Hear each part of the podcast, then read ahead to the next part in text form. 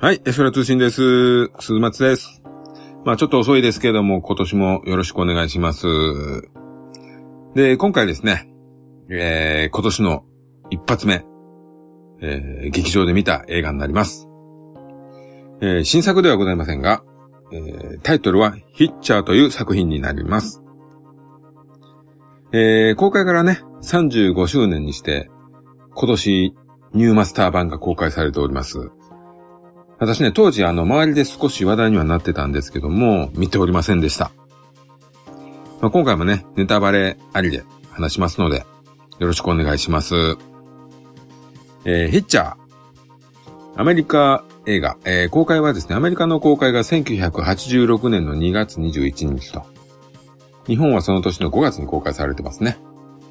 上映時間は97分と、非常に見やすい長さ長さかと思いますね。はい。えー、監督、ロバート・ハーモン。えー、監督2作目ですかね。最近はテレビの仕事が多いようです。はい、えー、脚本がエリック・レッドさん。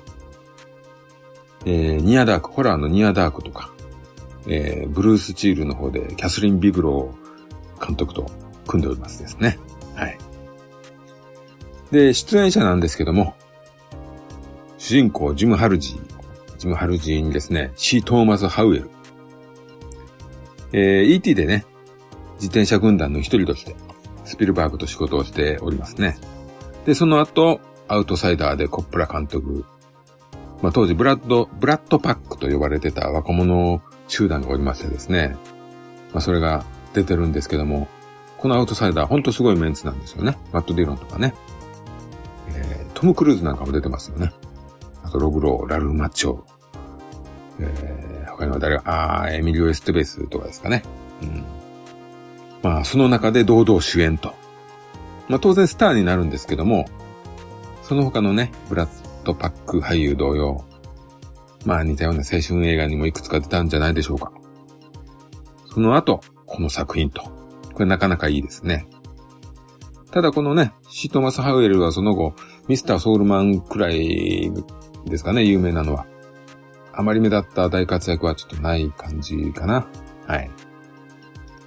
続きまして、ジョン・ライダー役、ルトガー・ハウアー。まあ、ご存知レプリカントというか、まあ、ね、説明不要ですね。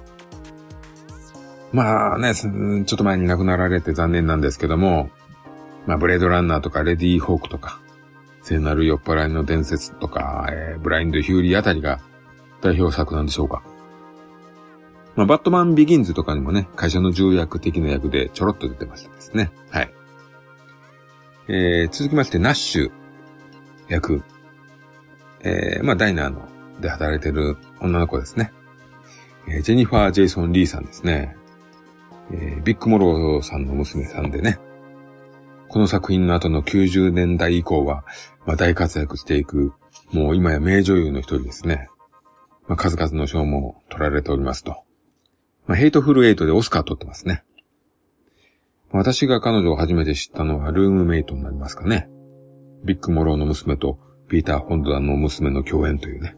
はい。そんな映画でしたね。はい。で、作品に戻りますと、えー、まあ、先ほども言ったようにですね、まだ見てなかったんですね、私ね。まあ、この頃の映画ってね、まあ、当然、レンタルビデオの時代の映画なんでね。まあ、DVD としてレンタルに並ぶタイミングを見失ったような作品ですかね。まあまあまあありますよね、この頃の映画っていうのはね。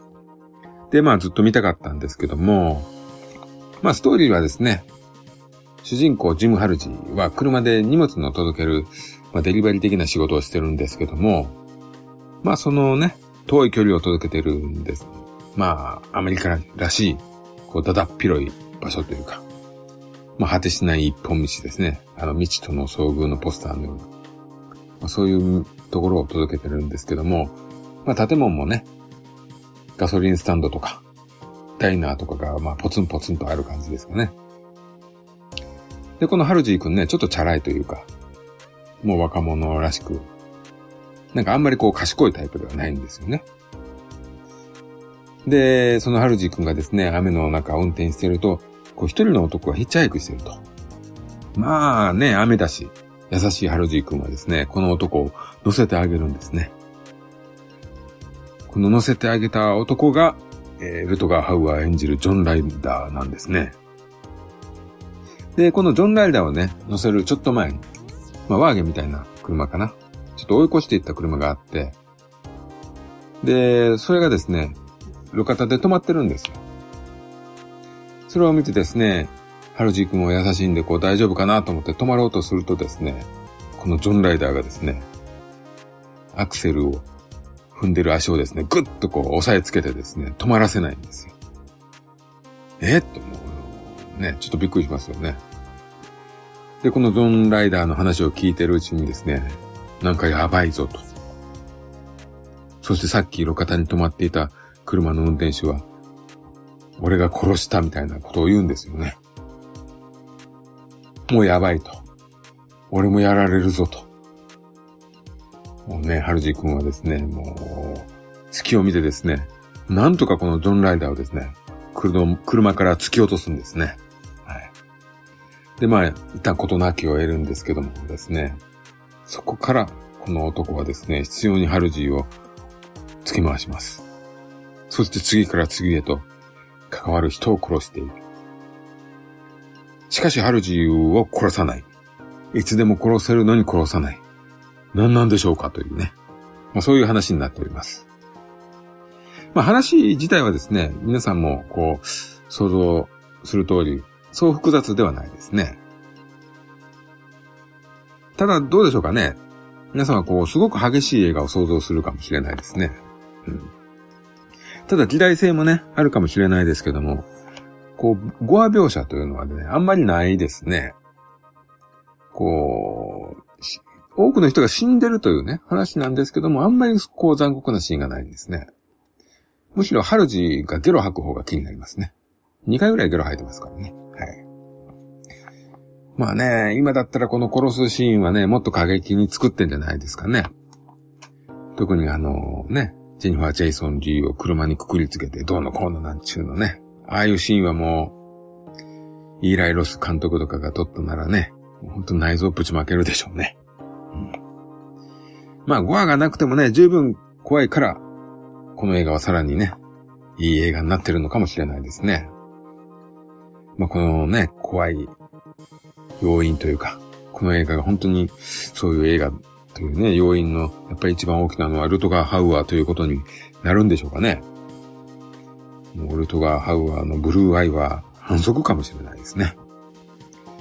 あのね、あの顔で、あの髪で、あの目というのはですね、もうほんと普通じゃないですよね。まあ、顔自体はね、ちょっとワイルドな顔作りなんですけども、知性も感じるし、ね、もう何考えてるかわからないと。ほんと敵に回すと最悪ですね。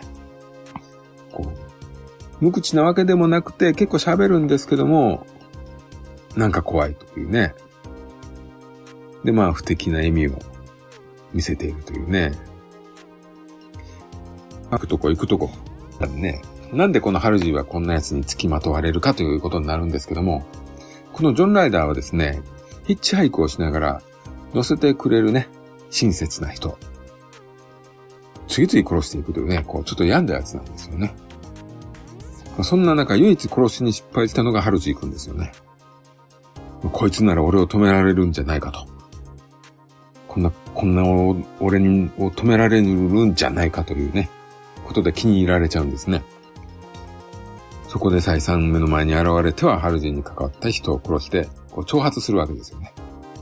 まあ自分が殺されるよりね、ある意味辛い、えげつない攻撃ですよね。で、これがね、ずっと劇中続くと。そして最終的には、ハルジーとジョン・ライダーの奇妙な関係になっていくというね。うんまあ、この辺がですね、あの80年代、そこそこいいスターが出てる映画の雰囲気ではもうないですよね。うん。まあ、この映画のね、公開時のちょっと前にはですね、まあ、同じように、必要に追いかけられる、凶悪な奴に追いかけられる映画としてね、あの、ターミネーターがあったわけですけども、まあ、あちらはですね、暗殺ロボットがド派手に付きまとう映画ですね。まあ、ヒッチャーもね、あのブレードランナーのロボットが、ロボット役だった人が追いかけ回すんでね、そういう映画を期待した人も多かったんじゃないでしょうかね。だとするとね、まあちょっと違ったかなっていう気がしますね。まあジョン・ライダーは T800 でも T1000 でもないですよね。人間だから怖いと。